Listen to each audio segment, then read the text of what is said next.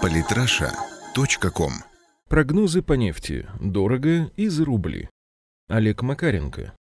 Весь май нефть таким черным котом топталась перед отметкой в 50 долларов за баррель, и вот вчера, наконец-то, уверенно решила пойти в открытую дверь. Важная для спекулянтов планка в 50 долларов преодолена. Теперь нефти ничто не мешает ползти дальше вверх. Тем временем стало известно, что уже подготовлен план запуска торгов нефтью Юралс на Санкт-Петербургской бирже.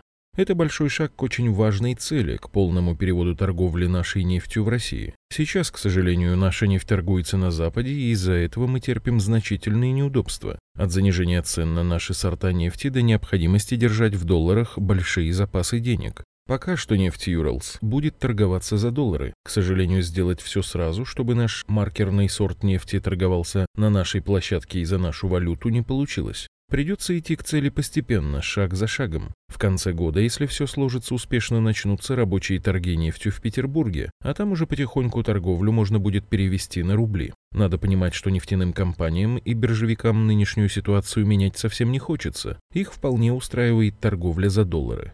У нефтяников есть интересные возможности слегка занижать выплаты в бюджет. Биржевики же воспринимают Россию не иначе, как окраину западного мира и в принципе не видят смысла отказываться от нефти долларов. Если бы все было просто, русская нефть уже давно торговалась бы за рубли на московской бирже. Но, увы, сотрудники ОНАИ проявили столь креативное упрямство, что пришлось практически с нуля организовывать торги на отнюдь не самой крупной в России Санкт-Петербургской международной товарно-сырьевой бирже. Вы, наверное, спросите меня, почему же нельзя было пнуть руководство московской биржи сверху, чтобы те прониклись государственными нуждами и открыли такие нормальные торги нашей нефтью, вместо тех фьючерсов на лондонский бренд, которыми они торгуют сейчас. Отвечу, наши биржевики находятся в России только телом, душой же и сердцем они полностью на Западе. И если на них надавить сверху, заставив делать непонятную и неприятную для них задачу, они будут делать ее медленно и плохо, а организация фьючерсных торгов нефтью – это не то дело, к которому можно подходить спустя рукава.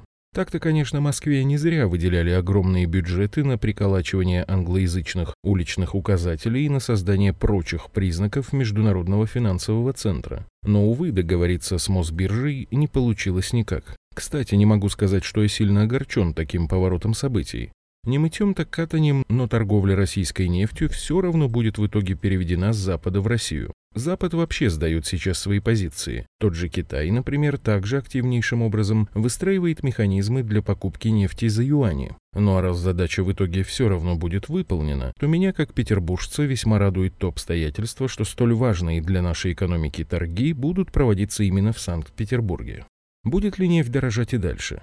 Западные аналитики считают, что планета скоро столкнется с резким спадом добычи нефти. И если расчеты экспертов верны, то объемы добычи нефти в США уже в сентябре снизятся до уровня 8 миллионов баррелей в день, что на полтора миллиона баррелей меньше достигнутого в прошлом году максимума. Проще говоря, сланцевый пузырь уже лопается. Работающих буровых установок в США уже очень мало, и, следовательно, сценариев, при которых объемы добычи нефти удастся нарастить, не просматривается вовсе. Приведет ли снижение объемов добычи нефти к дефициту? Тут ответ уже не так очевиден. Если мировая экономика продолжит прозябать в нынешнем плачевном состоянии, нефти на всех не хватит, и цены продолжат свой рост. Сначала до отметок в 100 долларов за баррель, а потом, надо полагать, и дальше вверх, в заоблачные высоты. Но вот если мировая экономика резко схлопнется, и покупатели не смогут покупать столько нефти, сколько им реально нужно, цены на нефть вполне могут прогуляться обратно к 25-30 долларам за баррель и даже занырнуть на какое-то время еще глубже. Впрочем, это уже тема для отдельного разговора. Замечу только, что американцы еще не использовали последние средства, политику отрицательных процентных ставок, ПОПС. И это позволяет нам надеяться, что до финальных аккордов, давно ожидаемой финансовой бури, остается еще как минимум несколько месяцев.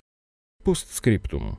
Предвосхищая шаблонные комментарии от прозападно настроенных читателей. Нет, Россия не зависит полностью от нефти, хотя, разумеется, нефть важна для нашей экономики. Предположу, что и вы не зависите полностью от погоды на улице, но все же поглядываете периодически в окно, чтобы знать, надевать ли вам перед выходом шорты или шубу. И да, в России есть очень много чего помимо нефти. Вот, например, список идущих сейчас больших строек. Тут есть все, от заводов до атомных станций.